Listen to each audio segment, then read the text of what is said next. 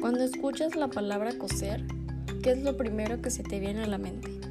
Probablemente unir dos pedazos de tela o alguna definición parecida. Pero la costura es más que unir, pegar o juntar tela. Es un mundo magnífico lleno de cosas por descubrir y por hacer. En este mundo nada es imposible. Con pocas cosas puedes lograr hacer algo magnífico. Para mí, coser es un espacio de relajación, concentración y felicidad. Escuchar cómo la máquina va cosiendo la tela me da paz. La imaginación es algo que se usa mucho.